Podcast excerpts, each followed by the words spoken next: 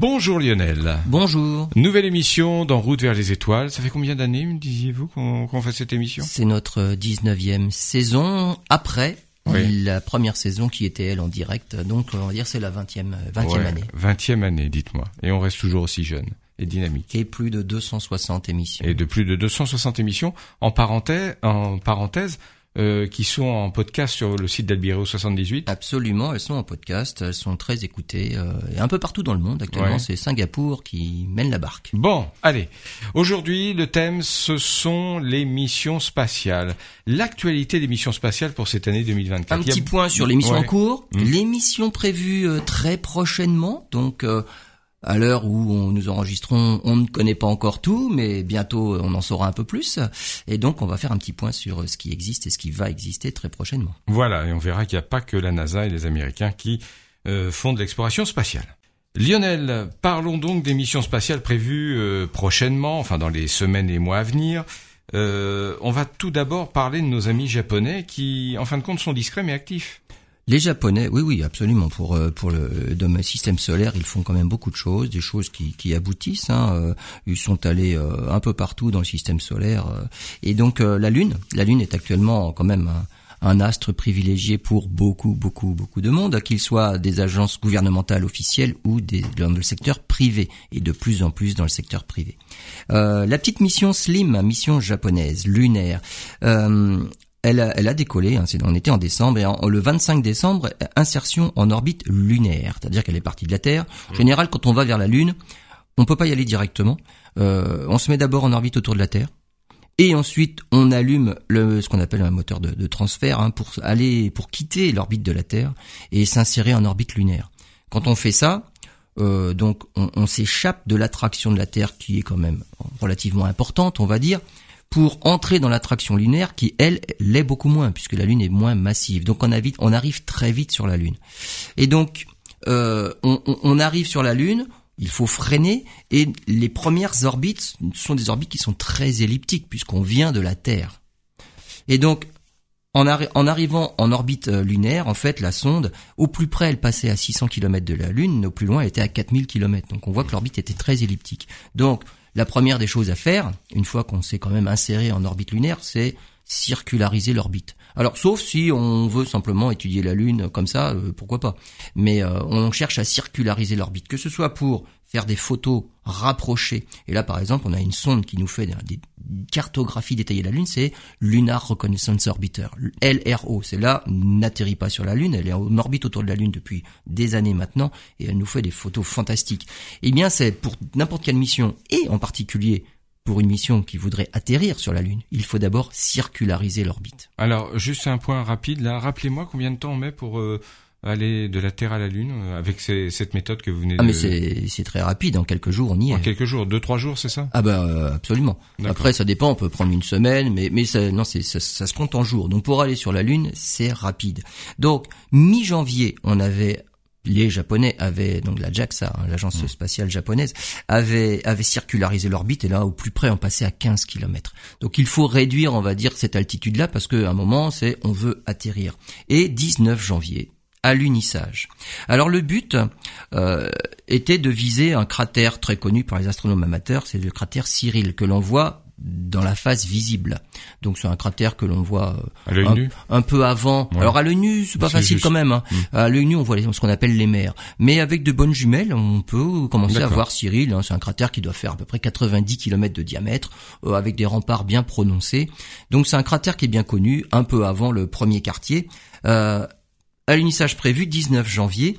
Là, le premier début, c'était euh, c'était d'atterrir au plus près de la cible préconisée. Donc c'était, on essaye d'atterrir avec la meilleure précision possible, parce qu'ils avaient, les Japonais ont un tout nouveau système de localisation, un système de repérage, euh, et donc c'était la première chose à faire. Ça, ça marche. À 100 mètres près, ils ont atterri là où ils voulaient. Alors, on commence à, redire atterrir maintenant. Bon, c'est à l'unir évidemment sur la Lune, mais on va dire se poser, mais on dit atterrir.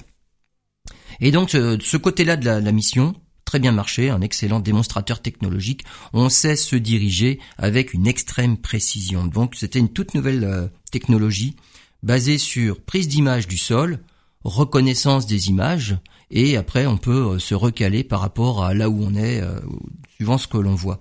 Et elle s'est posée, la petite sonde s'est posée à la surface. Alors le problème, c'est que ce site-là, on le savait, il avait une pente. On se posait euh, dans, dans le cratère Cyril, pente de 15 degrés.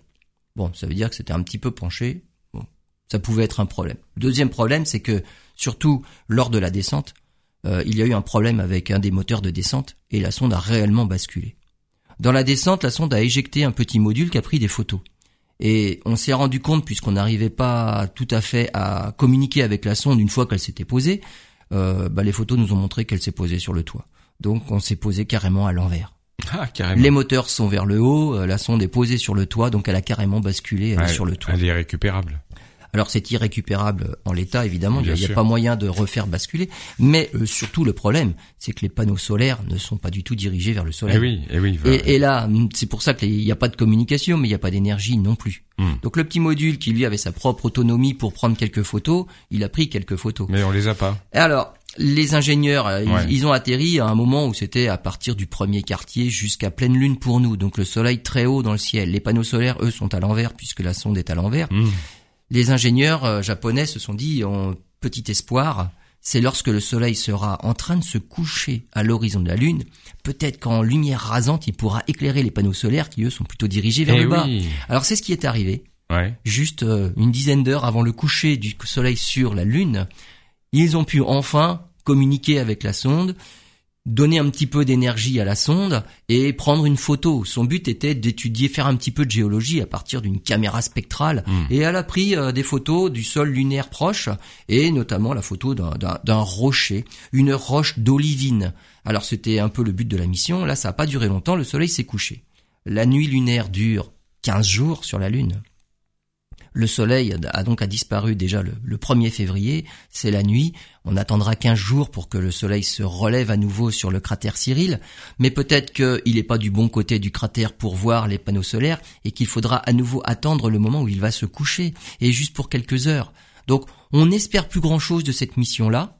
Euh, le côté démonstration euh, se poser avec une extrême précision, ça a mmh. déjà fonctionné. donc on peut dire que ça, ce côté-là marche. Mais on n'a pas de chance, la sonde pourra pas. La sonde n'était pas destinée de toute façon à aller bien plus loin, à résister mmh. à une nuit lunaire.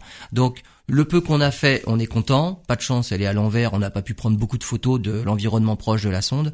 Donc euh, on, espère voir si on peut reprendre contact lorsque le soleil éclairera à nouveau les panneaux. C'est ça qui est, qui est surprenant et passionnant, c'est que même dans l'expérimentation scientifique, c'est jamais un échec. Ça débouche toujours sur quelque chose. Lorsque l'on a des réponses à certaines parties des missions, ben oui. C'est-à-dire que si la mission était de faire tout un tas de photos de l'environnement, là on en a une. Hmm. Donc euh, non, là ça aurait été, on va dire c'est non. Mais puisqu'une partie de la mission c'était on peut se poser avec une très grande précision, hmm. là on est où il faut pas de chance, il y a eu un problème, on va dire, dans, dans les moteurs juste à la descente. Donc, euh, mais mais sinon, euh, le reste de la mission, euh, on, s'est posé là où on voulait avec une très grande précision. Donc, on verra s'il y a une suite pour la petite mission Slim qui n'était pas destinée à résister à cette nuit lunaire. Oui, donc d'accord. Donc, la mission devait se finir le 1er février avec le début de la nuit sur le cratère Cyril. On verra si on peut recommuniquer lorsque le soleil l'éclairera à nouveau. Bon, on quitte le Japon? On quitte le Japon on va aux États-Unis. Et la NASA expérimente un tout nouveau type de propulseur qu'on appelle un moteur à détonation rotative. Qu'est-ce que c'est que ça? Alors qu'est-ce que c'est? Alors détonation, en fait, ce sont des petites explosions qui se déroulent, on va dire, dans dans la partie euh, tuyère du moteur. Sauf que mm. c'est pas vraiment une tuyère comme on comme on le sent, comme comme on l'imagine, parce que c'est un tout nouveau type de moteur. On imagine deux tubes concentriques voilà, à deux diamètres différents. Et les explosions se déroulent dans l'espace entre les tubes. Donc c'est pas juste, euh, on va dire, euh, une cuillère, on va dire c'est une cloche, hein, et on fait une explosion euh, dans la cloche. Et la forme de la cloche, c'est pour diriger justement les éjectats de l'explosion dans une certaine direction. donc ça crée une, une action, et donc en réaction, la fusée s'en va dans l'autre sens. Action, réaction. Mais la tuyère, c'est un espace ouvert. Là, c'est pas tout à fait le cas, puisqu'on va dire c'est comme s'il y avait deux tuyères concentriques l'une dans l'autre. Et la propulsion se fait juste dans l'espace entre les deux, mais pas en plein milieu. Et donc c'est ça qui est testé. Euh, on fait des petites explosions qui s'auto-alimente et qui se propage sur tout le tour du canal entre les deux tubes. Donc c'est pour ça que c'est rotatif, ça va se mettre dans le pourtour, donc c'est un peu euh, une petite espace euh, en forme de cône. Et grâce à ce système, figurez-vous que on a calculé et on a estimé, et ça s'est vérifié, il y a un meilleur rendement. Alors le rendement, ça joue sur deux paramètres. Soit on a moins de carburant pour la même poussée, soit on a pour la même dose de carburant une meilleure poussée. Voilà. Mais de toute façon, le, le rendement est meilleur. Et ça veut dire que les fusées avec ce type de propulsion-là seraient plus efficaces. Alors, la technologie, elle est encore assez récente hein, et pas complètement maîtrisée. On est qu'au balbutiement, mais les progrès sont réels. Ça va dans le bon sens, ça commence à marcher. Il faudra laisser le temps hein, et, on arrivera probablement à faire quelque chose de tout à fait maîtrisé et qui permettra de faire mieux que ce qu'on fait actuellement. Alors, euh, la stabilité est pour l'instant moindre qu'une propulsion traditionnelle, hein, et donc les instabilités, euh, ça, provoque des difficultés dans le contrôle de la fusée. mais là, c'est pour l'instant. Donc on est quand même en phase expérimentation.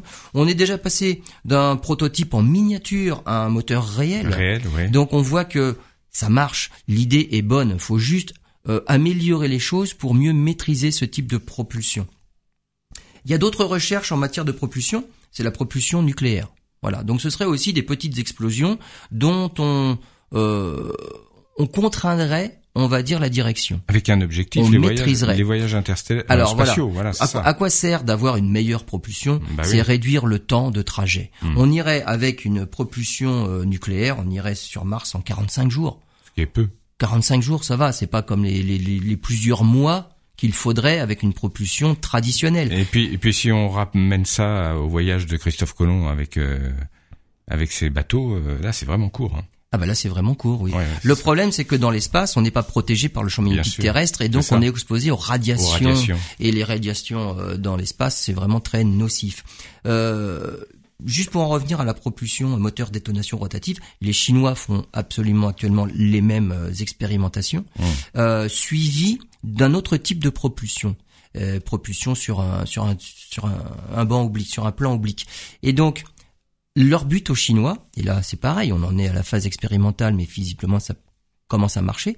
On atteindrait Mach 7 avec le, la propulsion à détonation rotative enclenché par l'autre type de propulsion sur plan oblique et plan incliné et on atteint Mach 16. Donc là, on est dans l'ère des bientôt des, des avions hypersoniques.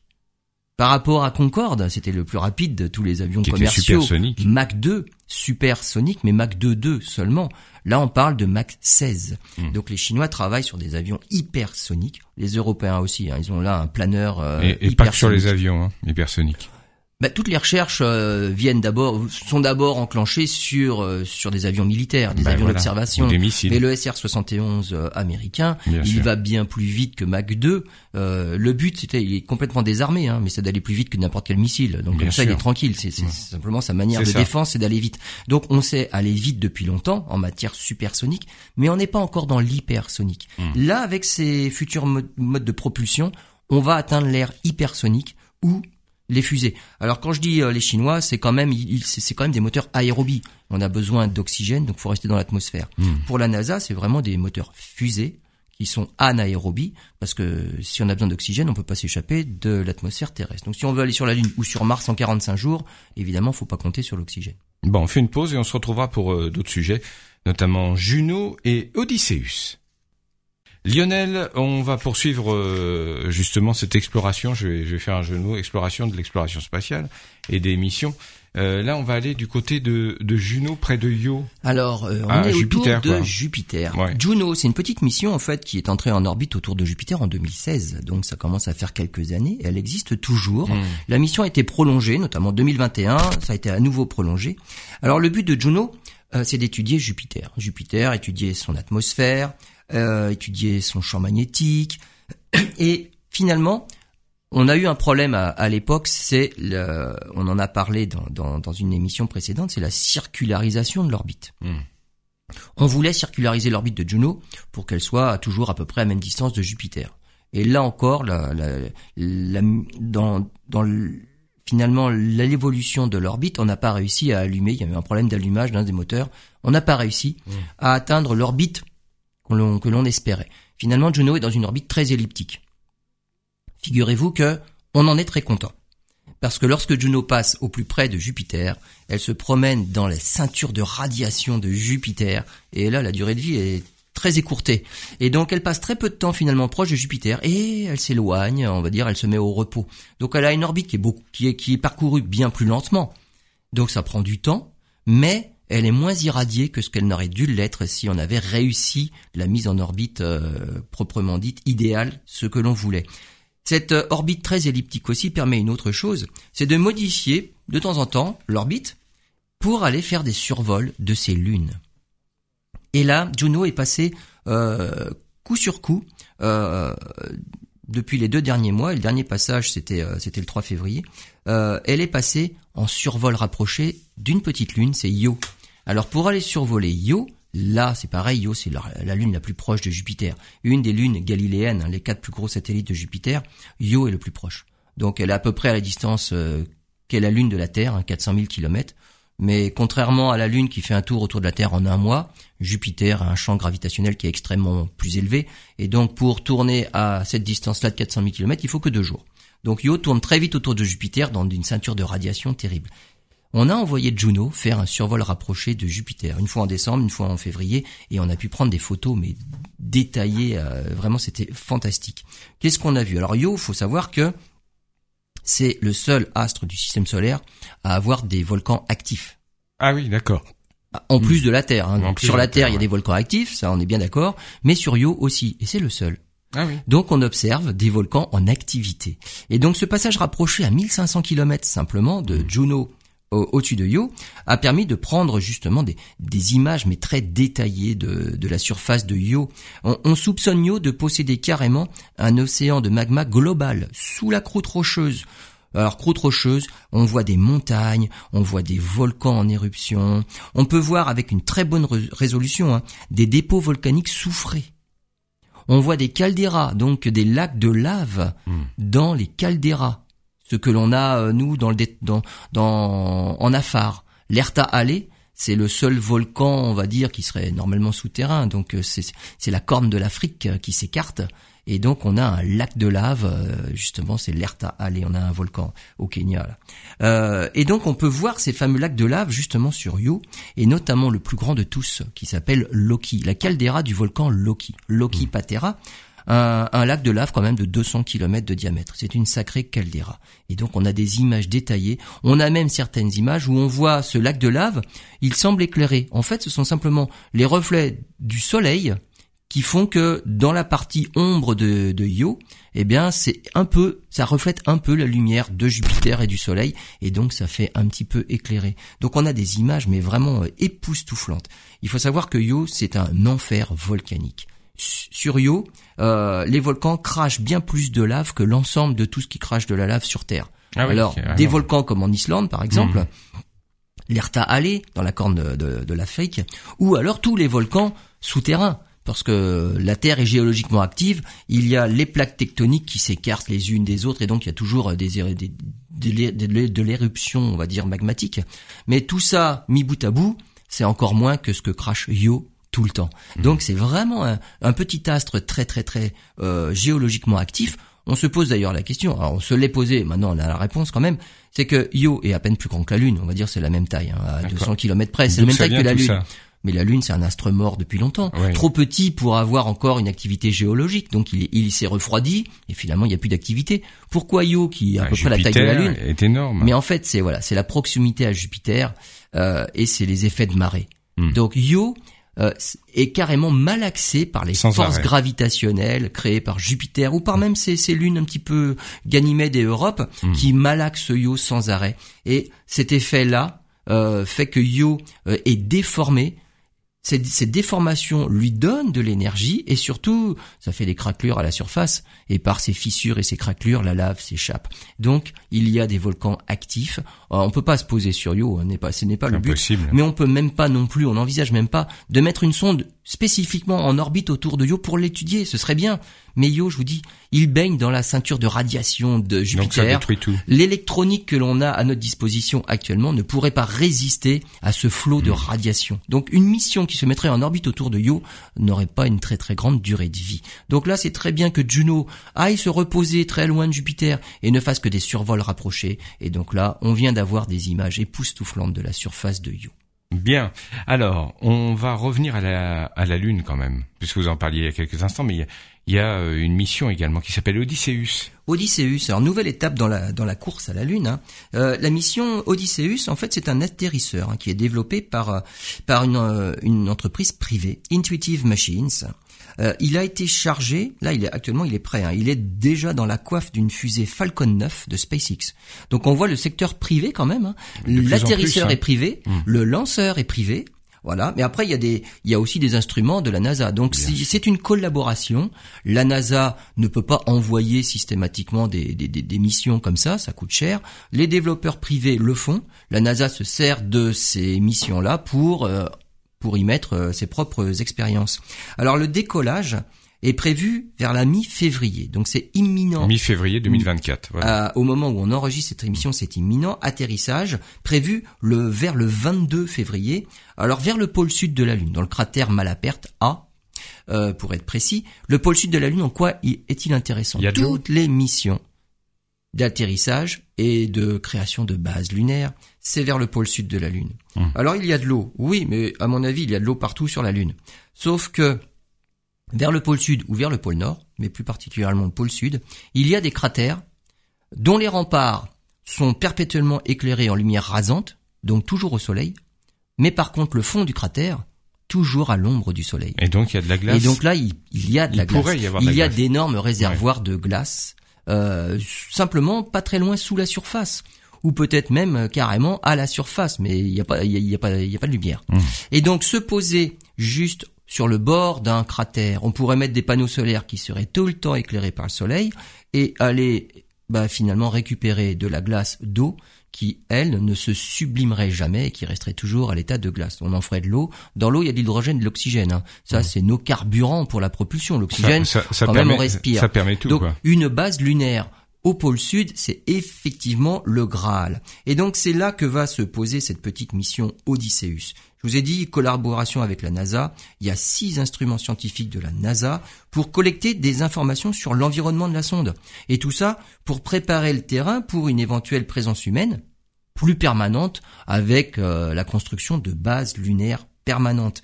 Euh, c'est quand même mieux que ce qu'on faisait il y a 50 ans avec les missions Bien Apollo. sûr. On faisait juste un aller-retour sur la Lune et jamais on est allé explorer justement ces, ces pôles-là. Alors, le programme Artemis, hein, dans sa suite, Artemis 3, justement, doit se poser au pôle sud de la Lune. Alors, c'est pas, c'est pas le cratère Malaperte qui est visé euh, en l'occurrence, c'est plutôt Shackleton. Et donc, il y a aussi six autres charges utiles, mais là, plutôt qui viennent du secteur privé. Alors, il y a eu une petite mission, un atterrisseur aussi au, mois de janvier dernier, c'est Peregrine. Mais Peregrine n'a pas marché. Peregrine n'a pas réussi à s'insinuer en orbite lunaire. Il y a eu un problème justement à l'allumage des moteurs. Il y a eu un problème surtout de fuite, donc un fuite de, réservoir, de, carburant. Et donc, perte de carburant, euh, bah, la, la sonde est définitivement morte. On ne peut pas euh, l'envoyer sur l'orbite idéale pour aller se mettre en orbite lunaire puis se poser. Peregrine finalement est retombée sur Terre, elle s'est désintégrée dans l'atmosphère de la Terre. Donc on voit que de plus en plus il y a des missions comme ça, collaboration entre le secteur privé et le- les agences gouvernementales publiques. Pourquoi il y en a plein? Simplement parce que il y a maintenant pas mal d'années, euh, Google avait lancé un concours, le Google X Prize. Et ce Google X Prize, le X, le prix X, euh, était était décerné, aurait été décerné à le- l'entreprise privée qui se poserait la plus la première sur la Lune. Personne Ah n'a réussi dans les temps impartis du concours, mais tout le monde avait commencé. Et donc il y a tout un tas d'entreprises privées, de start-up qui se sont lancées dans ce concours-là, qui n'ont maintenant pas envie de s'arrêter. Donc il n'y a plus de concours à la clé, il n'y a plus de prix à la clé, mais si, les, entre, les, les- les agences gouvernementales font appel au secteur privé qui s'était lancé dans la course à la Lune avec ce concours et qui maintenant sont toujours dans la course. Alors ça marche, ça marche pas, mais il y a tellement de- d'entreprises privées qui se lancent euh, dans la course à la Lune qu'il y en a bien quelques-unes qui vont Qui- finir par réussir. réussir, bien évidemment. Bon, bah très bien, bah, on suivra ça. Merci Lionel, à bientôt.